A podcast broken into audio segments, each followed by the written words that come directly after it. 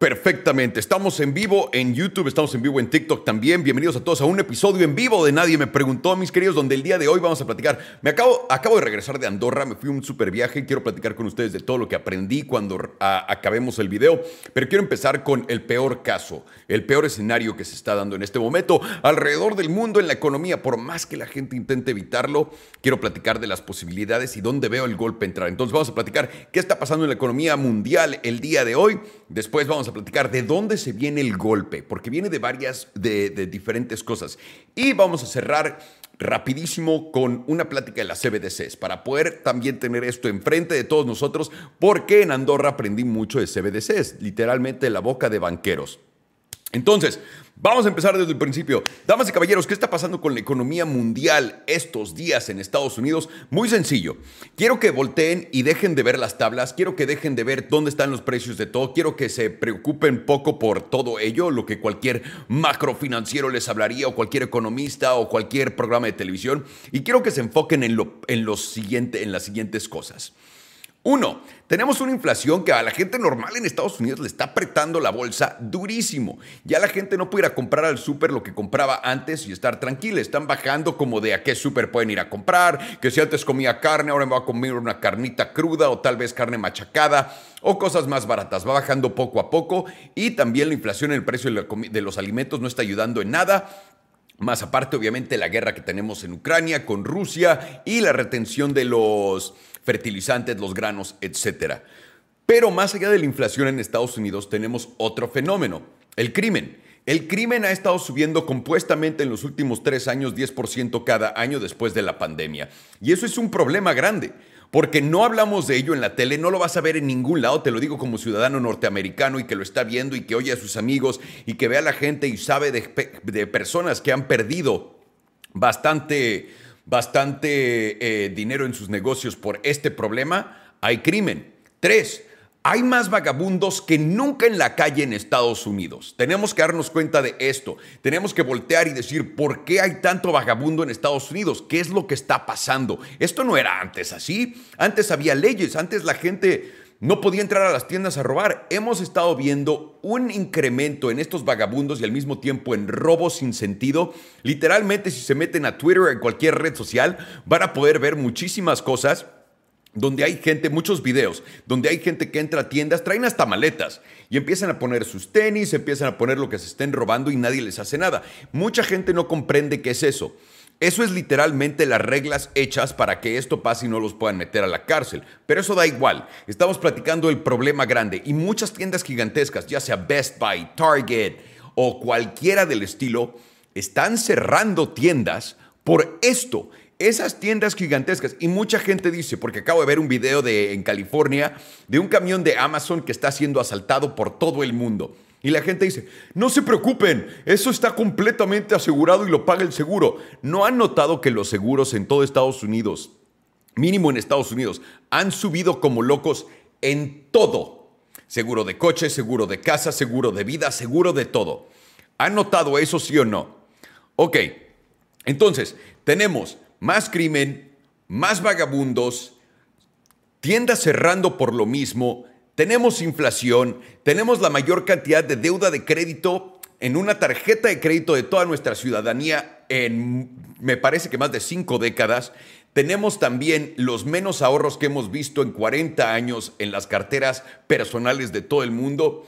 Entonces, ¿Alguien me puede decir cómo es que Estados Unidos suena como un país primermundista otra vez? Y sé que esto está pasando alrededor del mundo, pero tenemos que darnos cuenta de cómo está en realidad la situación. No es una situación normal, no es una situación que hemos vivido antes, es una situación completamente diferente, porque yo nunca en mi vida había visto esto en Estados Unidos. Estados Unidos a través del tiempo, a través de los últimos 40 años, desde que eh, estableció, bueno, no, en realidad desde los 50 más o menos, 40, empezó a hacer esta divergencia, que es básicamente una diferencia de precio, ¿no? En, en lo que es cuánto dinero hace una persona normal, que básicamente va así, y cuánto cuestan las cosas. Y lo único que eso genera es básicamente un país tercermundista. Estados Unidos se está convirtiendo en México, están deshaciéndose, y puedo usar a México como ejemplo porque viví en México toda mi vida. Eh, eh, y, porque, lo, o sea, porque lo conozco, no porque me lo merezco, ¿no? Pero es importante entender esto porque Estados Unidos no era antes así. La razón por la que Estados Unidos se volvió la fuerza que se volvió fue porque creó una clase media muy fuerte. Ahora, dirán todo el mundo, pero eso sigue pasando, ¿no? No, porque esta vez le pusimos alto a la herramienta que nos está ayudando a poder crear esta riqueza. La herramienta que nos está ayudando a poder crear esta riqueza es simplemente los préstamos. Y los préstamos en estos momentos los estamos subiendo de dificultad para obtener y también de precio. Por lo que menos gente en Estados Unidos puede financiarse a través de dinero fácil. Esto es lo que separó a Estados Unidos de todo el mundo y esto es lo que separa a Estados Unidos de todo el mundo. Recuerden, Vas a México o a cualquier país en Latinoamérica en promedio y tienes que, si te quieres comprar un coche vas a pagar cash. Y si lo vas a sacar a plazos, van a ser 16, entre 12 y 16% lo que pagues. Por lo que no toda la población va a tener dinero para poder tomar esos préstamos. En Estados Unidos vas a la agencia estornudas y te regalan un coche y te dicen, brother, págame en seis meses el primer pago y después de ahí ya nos hacemos bolas. Eso fue como empezó con, los, con las casas. De ahí se fue para los coches. De ahí se fue a las computadoras. De ahí se fue a tu teléfono. De ahí todas las cosas que quieras comprar las sacas a microcrédito. Y el problema es justamente eso. El no tendrás nada y vas a ser feliz no significa que vas a vivir en un campo y vas a estar feliz. Eso, mis queridos amigos, es la felicidad verdadera. Aquí en Estados Unidos te están diciendo y en todo el mundo, mi tío Klaus Schwab nos está diciendo, no, no, no, no, no, no, no. No tendrás nada porque estarás haciendo pagos de todo y nada de ello será tuyo. Y serás feliz porque en vez de tener que ahorrar para comprar X, Y o Z, puedes simplemente hacer paguitos y siempre ser una perra del sistema. Básicamente eso es lo que está pasando en Estados Unidos en estos momentos. ¿Y qué es lo que estamos viendo para adelante? La inflación no se está yendo a ningún lado, no queremos que los salarios sigan subiendo, pero siguen subiendo. De globalización es algo muy real que está pasándonos y por ende Biden está campañando diciendo, ay, vamos a traer trabajos de vuelta. Vamos a traer trabajos de vuelta a Estados Unidos, son muy buenas noticias. No es cierto. Si yo fuera a armar una compañía en Estados Unidos, ¿saben lo que me costaría comparado con contratar gente en otros países, que es lo que yo hago? Y además, esto es lo interesante, ¿de dónde viene el golpe duro? ¿De dónde, dónde va a venir este zarpazo que nos ponga en un lugar todavía más feo? Y yo creo que hay varias respuestas, pero la primera y la que más me preocupa a mí son bienes raíces comerciales, porque hay una fortuna de dinero en bienes raíces en Estados Unidos. El mercado de bienes raíces me parece que es alrededor, no sé si sea global, pero me parece que es Estados Unidos exclusivamente, son 400 trillones, con T, de dólares. 400 trillones de dólares, damas y caballeros. Es lo que es el mercado comercial de bienes raíces en Estados Unidos. Eh, quiero darles una muy, un muy buen entendimiento de mi papel en bienes raíces comerciales. En el 2010 compré el fondo, en el 2020 vendí el pico. ¿Ok? Ese es un mercado que me lo sé de izquierda a derecha. La razón por la que quise vender es porque el país estaba poniendo peor y llegó a un, a a un punto que se volvió todo inaguantable. ¿A qué me refiero con ello? Tenía edificios y lo que, por lo que compré edificios comerciales es porque no quiero lidiar con la gente, no quiero estar hablando con ellos, no quiero tener problemas, quiero que una vez al mes me paguen y en vez de un residencial me compro comercial porque mínimo la gente haciendo negocios tiene un poco más de cabeza que alguien que está en su casa y te está rentando la casa y la ve con amor. Entonces te ve ya con un poco de rencor personal, por lo que no me quiero meter en ese problema. Por eso me metí en comercial. Pero hace siete años me empecé a dar cuenta que los vagabundos estaban incrementando, incrementando, incrementando, la inseguridad estaba incrementando, incrementando, incrementando, el poder de la ley estaba bajando, bajando, bajando. Ahora, eso, combínalo con la pandemia, con el cambio de hábitos que todo el mundo ha tenido, de no trabajar en casa, de no trabajar en la oficina, de no tener que tener una oficina. Y combina ahora el no tener que tener una oficina por los ámbitos de todo el mundo. Y ahora agrégale encima el hecho de que hay inflación y de que todo está carísimo. Cuando todo está carísimo, la gente no quiere rentar oficinas. Cuando estamos yéndonos a una recesión, porque quien siga dudándolo, los quiero y me gustaría vivir en su cabeza. Han de vivir todos los pitufos con pitufina ahí, se le han de estar pitufando toda la noche en su cabeza de la mejor manera posible, porque no hay forma que no veas esta recesión venir, ¿no? Entonces, A través de todo esto y viendo esta recesión venir, pues menos empresas quieren gastar dinero. ¿Qué estamos viendo que las empresas están haciendo? Despidiendo gente. Después de despedir gente, ¿qué va a pasar? Recortar oficinas. Recortar oficinas, después de ahí, ¿qué va a pasar? Salirse probablemente de la oficina, tal cual como lo vimos en la pandemia. Y aquí está la cosa más potente y la cosa más dura de todo esto. Eso, esa tendencia, no parece que vaya a cambiar, aunque estamos viendo empresas, y esto va a ser un tema completamente aparte, yo creo, empujando a dar el ejemplo a regresar a la oficina. Y esas empresas lo están haciendo simplemente porque Estados Unidos está mandando un mensaje a través de nuestras empresas más grandes a todo el mundo de o regresamos a la oficina y rentamos oficinas o este problema va a estar muy grande. En mi opinión personal, nadie sabe qué va a pasar, nadie puede predecir el futuro, nadie sabe nada. En el 2008 tuvimos una crisis inmobiliaria espectacular, pero por las casas, porque hasta la, la señorita que trabajaba en el chichero más barato de Estados Unidos tenía siete departamentos. Y cuando no los pudo pagar, pues los dejó. Y el banco se los quedó y los vendió todos. Esta vez es muy diferente. Esta vez, aquí el zarpazo que nos puede venir, y yo lo he dicho varias veces, ¿por qué? ¿Por qué me apareció una gorra en la cabeza? ¿Cómo hicieron eso? Bueno, no, no. Perdón, es que estoy haciendo también el en vivo en TikTok y me apareció una gorra en la cabeza y nunca había visto eso en mi vida. No uso mucho esta, esta tecnología tan nueva. Entonces, en, Estados Unidos estamos viendo justamente todas estas cosas que están pasando en nuestros bienes raíces comerciales. Y aquí el problema. La fundación de toda la economía de Estados Unidos viene en bienes raíces y todos lo consideramos como si solamente existiera bienes raíces normales, pero las empresas más grandes en Estados Unidos son aquellas que tienen bienes raíces comerciales, que tienen muchísimos, así que, que llega... ¿Qué está pasando en TikTok? Que llega, que llegas y este, discúlpeme, qué distracción tan grande. Y estas bienes raíces eh, comerciales que tienen estas empresas tan gigantescas, están teniendo el problema más grande del mundo. La gente ya no quiere ir al cine, la gente ya no quiere ir a centros comerciales, la gente ya no quiere ir a la oficina, la gente ya no quiere tener absolutamente nada de todas las cosas que teníamos establecidas antes como y la dábamos como un hecho. Y el problema de esto es, mínimo en tu casa, tú vives en tu casa y tú compraste tu casa para estar ahí.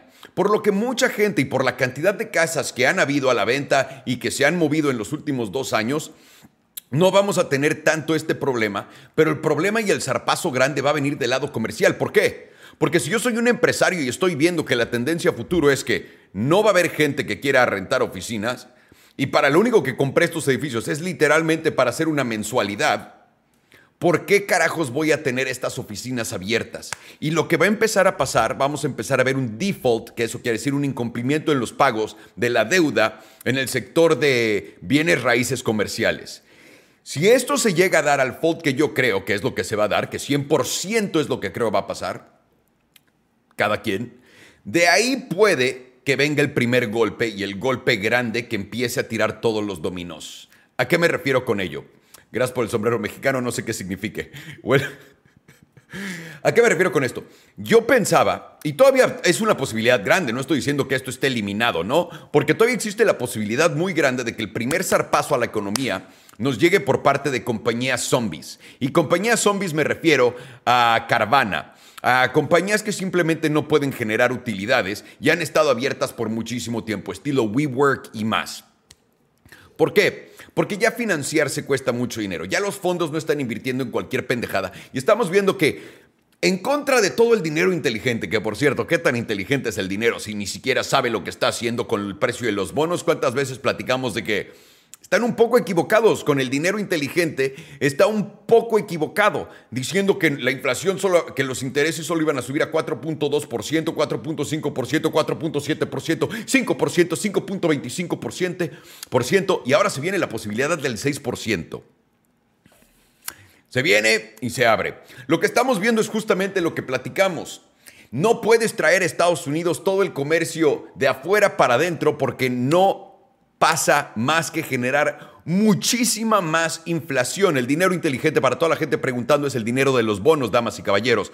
Bonos. ¿Qué son los bonos para una, una clase rápida? Un bono es un dólar a futuro. Eso quiere decir que si estoy comprando un bono de un año, yo estoy comprando dólares en un año, estoy metiendo mis dólares aquí y en un año me los van a pagar de vuelta con una tasa de interés potente. ¿Ok? Bueno, no tiene que ser siempre potente, pero en esta, en esta ocasión los bonos están siendo muy redituables y sobre todo con el riesgo que hay en el mercado. Sería muy bueno si están pensando, oye, tengo tantito dinero cash por un año, ¿qué hago? Y no quiero estar estresado, comprar bonos del Tesoro americano es la cosa más segura del mundo, pero hay otros países que ofrecen mejores eh, rendimientos, como en México. En México me parece que están ofreciendo por ahí del 10% o hasta el 12%, que es una verdadera puta locura. Tengo que confirmar, no estoy completamente seguro, pero si en Estados Unidos estamos ofreciendo lo que estamos ofreciendo, en México ha de estar bastante alto esto.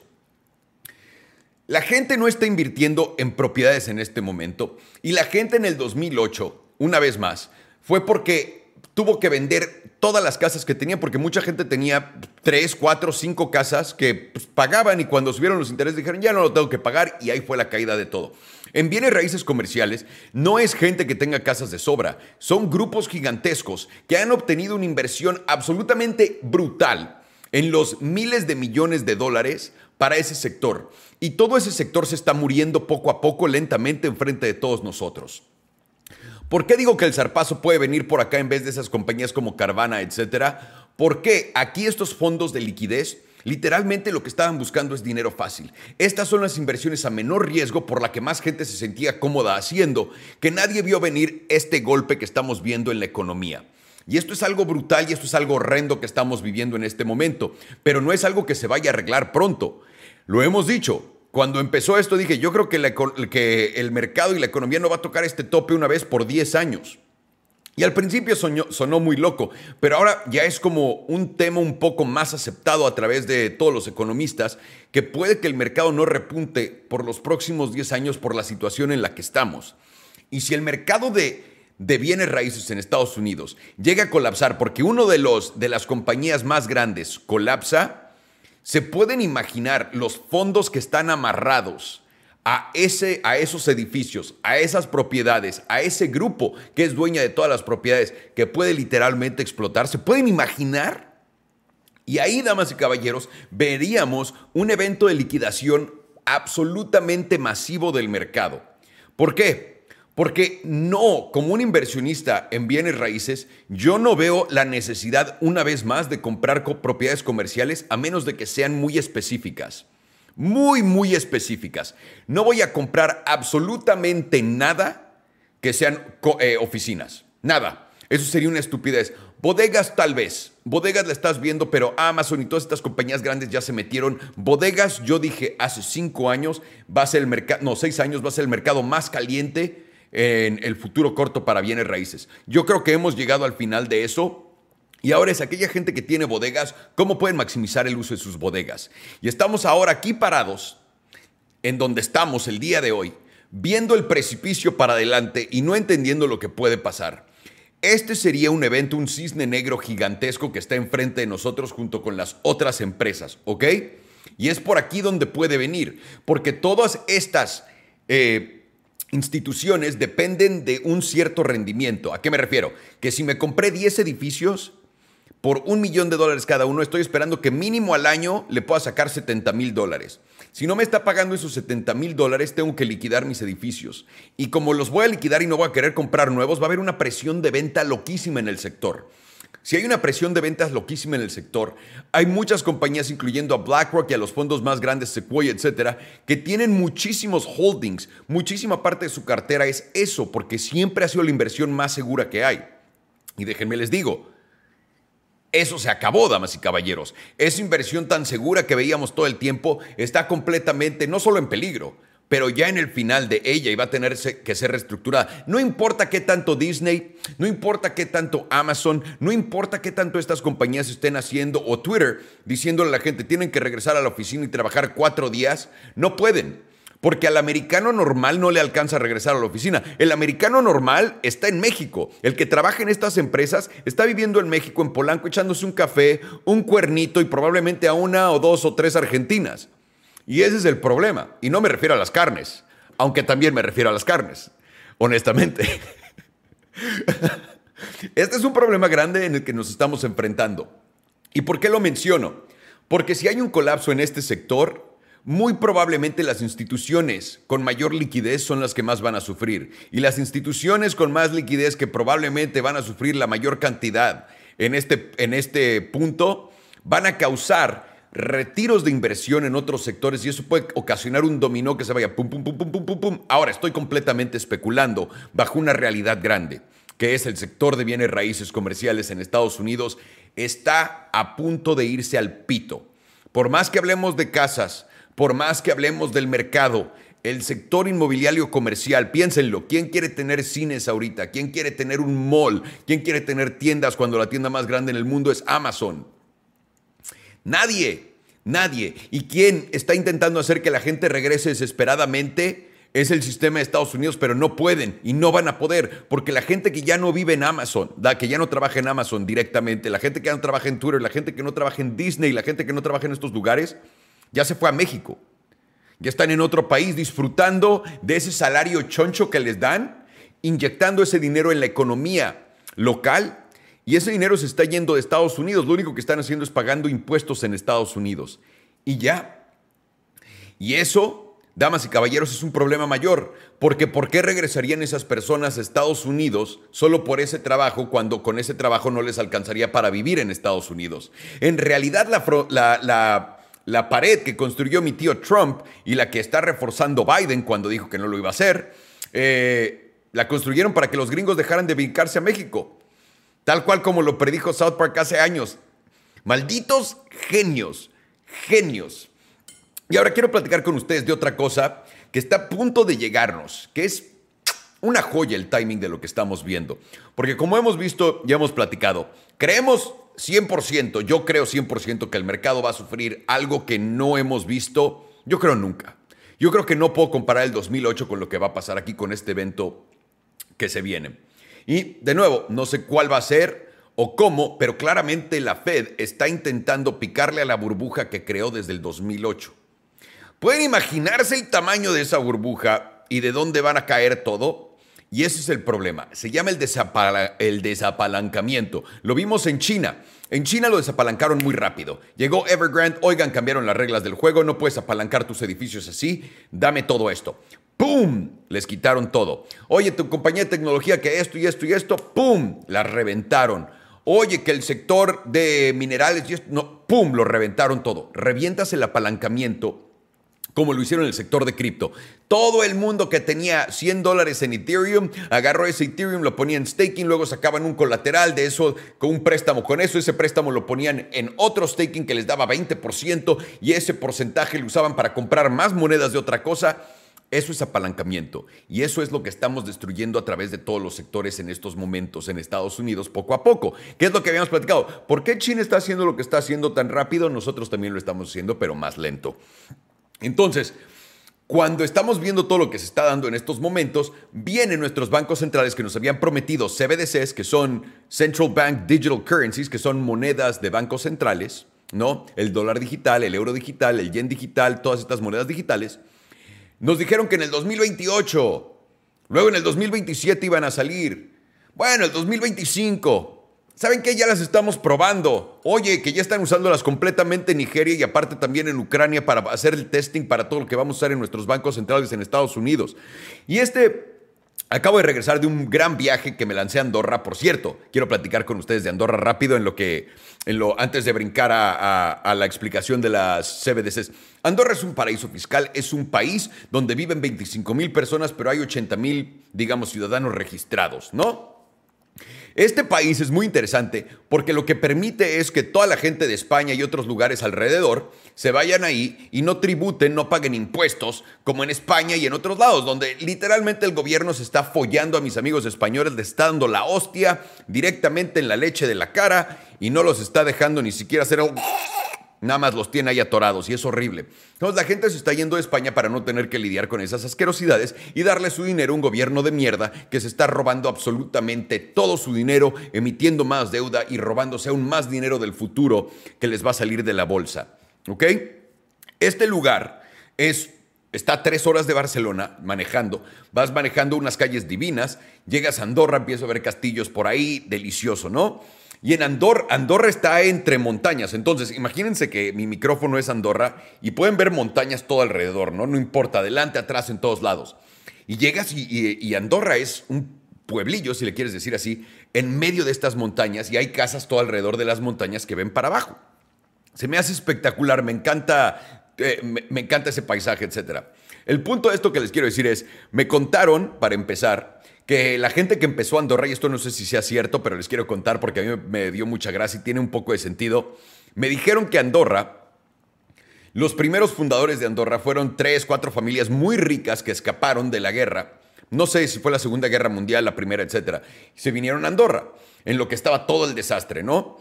Y cuando gente rica decía, hoy me tengo que ir de acá, los andorranos les decía a la gente, oye, vete para acá, vete para acá. Kylie y nosotros nos encargamos de ti, te protegemos acá. Entonces iba la gente con todo el dinero, llegaban, se establecían. Se rumora que aquellas familias, tres o cuatro familias andorranas, agarraban a la gente y las empujaban por la montaña al precipicio y los mataban y se quedaban con todas sus cosas. Y así empezó Andorra. En este lugar está lleno de cracks, mentes brillantes. Es la cosa más loca que he visto en mi vida. Platicas con alguien y es de, no mames, estás haciendo eso. Tú te dedicas a... Es uno a uno una verdadera locura. Si alguien quiere ir a algún lugar a vivir donde va a poder hacer negocios porque te vas a encontrar alguien en la cafetería, se llama Andorra, damas y caballeros. Y sobre todo porque la gente que vive ahí ya tributa durísimo, ya, ya recibe un, me imagino, salarios potentes o ingresos potentes por lo que están ahí, ¿no? No están ahí nada más por gusto, están ahí porque y hay que proteger esa riqueza. Entonces, en lo que estuve en Andorra fui a una conferencia, dimos una conferencia, estuvimos platicando de finanzas, de la economía y de cripto sobre todo. Eh, fue el Summit de Andorra. Y ahí pues me senté a ver varias pláticas y me senté a ver pláticas de banqueros, de banqueros también que estaban platicando de las CBDCs. Y las CBDCs, de nuevo, el dinero digital, el dólar digital, el todo esto, estos van a ser los, los emisores de las monedas digitales. Aprendí varias cosas. Uno, lo que están pensando, número uno, es poder limitar la liquidez y, cuánto puedes tener en tu cartera fuera del banco al instante. Y ese límite hasta ahora parece que va a ser 3 mil euros.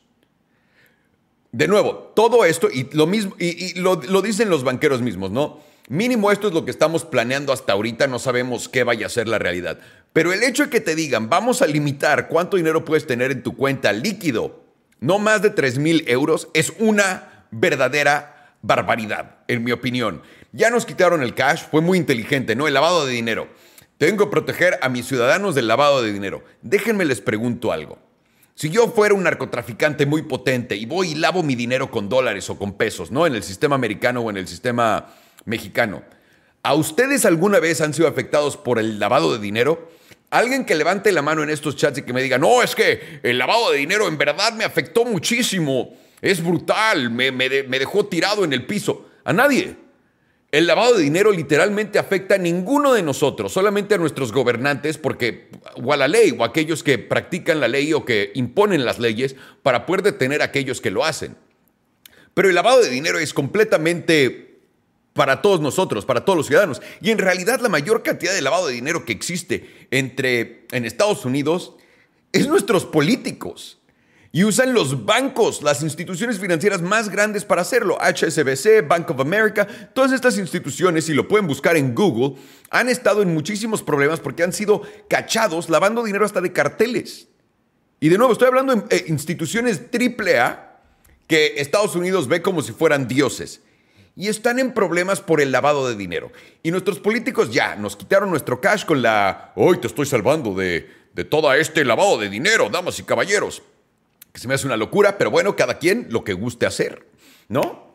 Y ya nos convencieron con eso. Y ahora vienen las monedas, las CBDCs. 3 mil euros es todo lo que vas a poner tener en tu cartera en cualquier momento. Se me hace una absoluta locura. Otra cosa que aprendí también es que los bancos centrales van a emitir, digo, los bancos, literalmente ellos van a emitir sus propias monedas. Todavía no está muy claro el sistema de cómo lo van a hacer, no saben si lo van a hacer a través de deuda como lo han hecho todo este tiempo o si lo van a hacer por transacción. ¿Qué es una transacción? Imagínate que yo tengo 100 millones de dólares en mi cuenta de banco, ¿no? tengo 100 millones de dólares en mi cuenta de banco. Vienen las nuevas monedas digitales y me dice el banco, bueno, Ale, solamente puedes sacar 3 mil dólares de tus 100 millones de dólares, ¿no? Y además, tus 100 millones de dólares, como son cash del dinero viejo, te vamos a dar un te debemos esos 100 millones de dólares. Y los voy a imprimir conforme te los vayas gastando.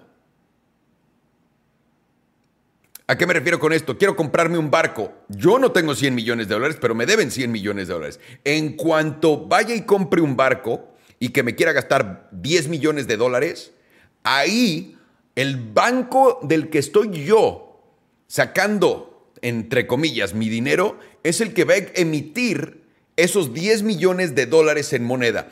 Esto para mucha gente no significa mucho, pero esto significa que los bancos las instituciones financieras, las instituciones más corruptas en todo el planeta, van a tener la libertad de emitir dinero a su puta disposición. Y eso es algo que nos debería preocupar bastante. Bastante. Obviamente las CBDCs son programables y lo que están hechas también es para fomentar la economía. Y esto es un problema, porque si quieres fomentar la economía, la gente tiene que gastar, ¿no? ¿Dónde les puedo dar el mejor ejemplo de todo esto? en India. En India la gente, por sus creencias, tiene un problema muy grande todo el sistema tradicional financiero mundial con India. ¿Por qué? Porque dicen ellos, el problema más grande que nosotros tenemos con India es que la gente en India está contenta con lo que tienen y no quieren comprar más. ¿Qué quiere decir eso? No son consumidores de a madre. No están como locos comprando todo lo que puedan comprar y pendejadas de izquierda a derecha. La gente en India está muy contenta. Y eso, que sea un problema para nuestros bancos centrales y nuestros fondos monetarios internacionales, es un problema para nosotros. Eso quiere decir que te ven a ti como un cliente, una rotación constante de cash. Y si no estás rotando, perdón, y si no estás rotando tu cash todo el tiempo, lo que estás haciendo efectivamente es deteniendo a la economía. Y como llegamos a un punto donde la economía ya no la podemos empujar como antes y lo estamos haciendo poco a poco, pueden eliminar fácilmente los ahorros con dinero que expida. Y eso es muy peligroso, porque tener dinero que, que tenga fecha de expiración y, no querértelo gastar porque quieres ahorrar, nunca te va a dejar salir del hoyo en el que estás a menos que consigas un trabajo brutal que te permita hacer, que te dé una diferencia de cuántos son tus gastos, a cuánto te puedes gastar, que literalmente te puedas comprar una casa en cada, en cada cheque o que te puedas comprar algo con cada cheque que te deje dinero. Y esto es un peligro bastante grande para todos aquellos que no tienen nada, que no tienen bienes, que todavía no la arman, que todavía no han podido comprar una casa, que no han podido comprar una propiedad, que no han podido comprar un reloj caro. Sí, ¿Por qué? Porque suben de, suben de valor. Esto es un problema grande para todos nosotros. Pero el problema más grande de todo esto es que viene la coincidencia más grande del mundo esta absorción de liquidez de los bancos centrales, el Banco Central Europeo, el Banco Central de Inglaterra y el Banco Central Americano, la Fed, eh, eh, bueno, el Banco Central gringo, están absorbiendo toda esta liquidez de los mercados, viendo que va a haber de alguna manera u otra una recesión potente y van a tener que rescatarnos. Y el problema es este. Estamos viendo que en Nigeria las CBDCs han sido un problema. La gente no las quiere usar, la gente quiere cash. La gente prefiere lo que sea en vez de usar las CBDCs y además con ese límite que no les dejan sacar más de 50 dólares al día, me parece, de su cash, es, está teniendo resultados pésimos.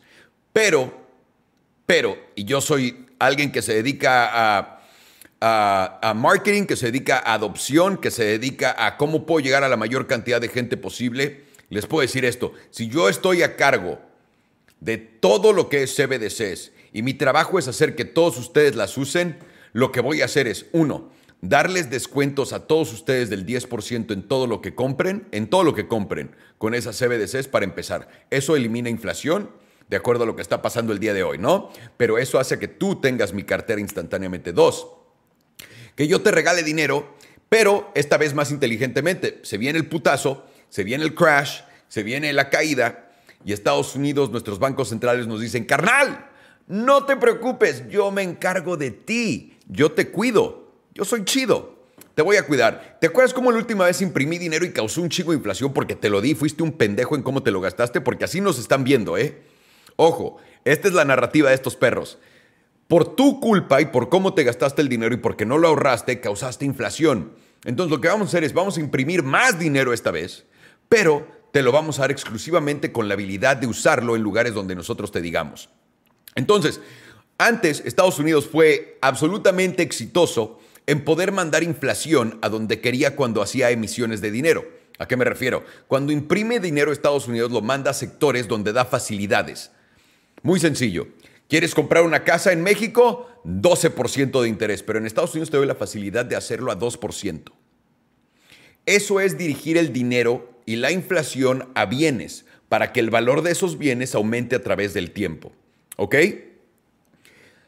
Ellos van a decir, como podemos hacer eso y nos fue muy bien hasta que le dimos dinero a todos y de ahí la inflación llegó a permearse en todos los sectores, yo quiero solamente darles a ustedes dinero, pero para que lo usen específicamente para ciertas cosas. Por ejemplo, es la pandemia y no tienen dinero para la renta, yo voy a emitir dinero para que tú pagues la renta y solamente puedas usar ese dinero para pagar renta.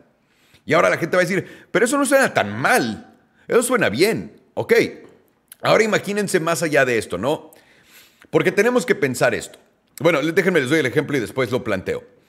Digamos que ahora nos van a decir, bueno, también tienes que comprar comida.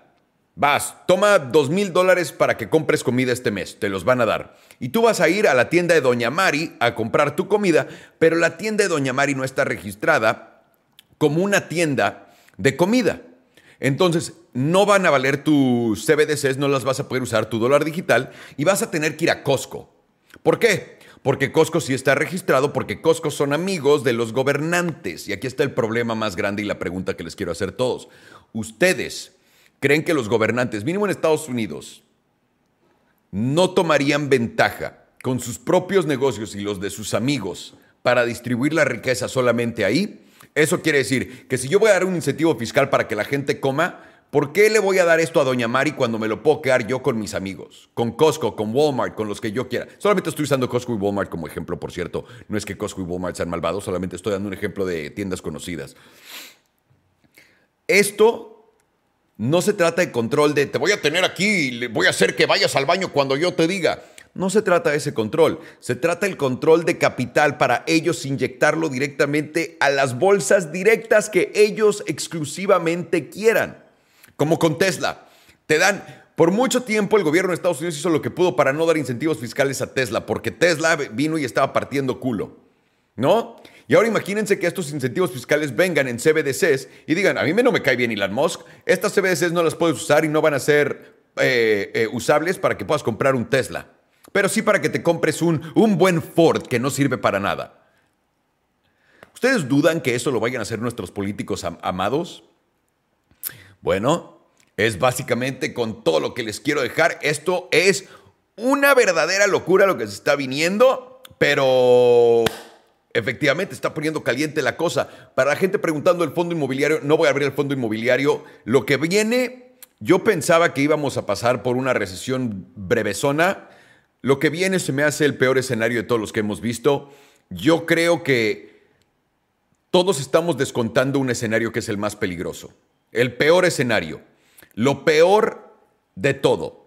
Y ese escenario, que es el peor de todos, es una estanflación. Imagínense quedarnos tal cual como estamos con inflación, subiendo todos los meses un poquito, con menos dinero cada uno de nosotros por cinco años. Eso sería el peor escenario que le podría pasar a este mundo y a esta economía global. ¿Ok? No que el mercado caiga y que haya una recesión, porque la recesión nos saca rápido de esto, relativamente. Pero un periodo estanflacionario de cinco años, donde nada se mueva para arriba y todo va de lado para abajo, sería lo peor que puede pasar en este mundo. Solamente quiero que tengan eso en mente. Les mando un abrazote. Pórtense muy bien, me llamo Alejandro Salomón y esto fue lo que nadie me preguntó en vivo y en directo. Así es, no leo nada.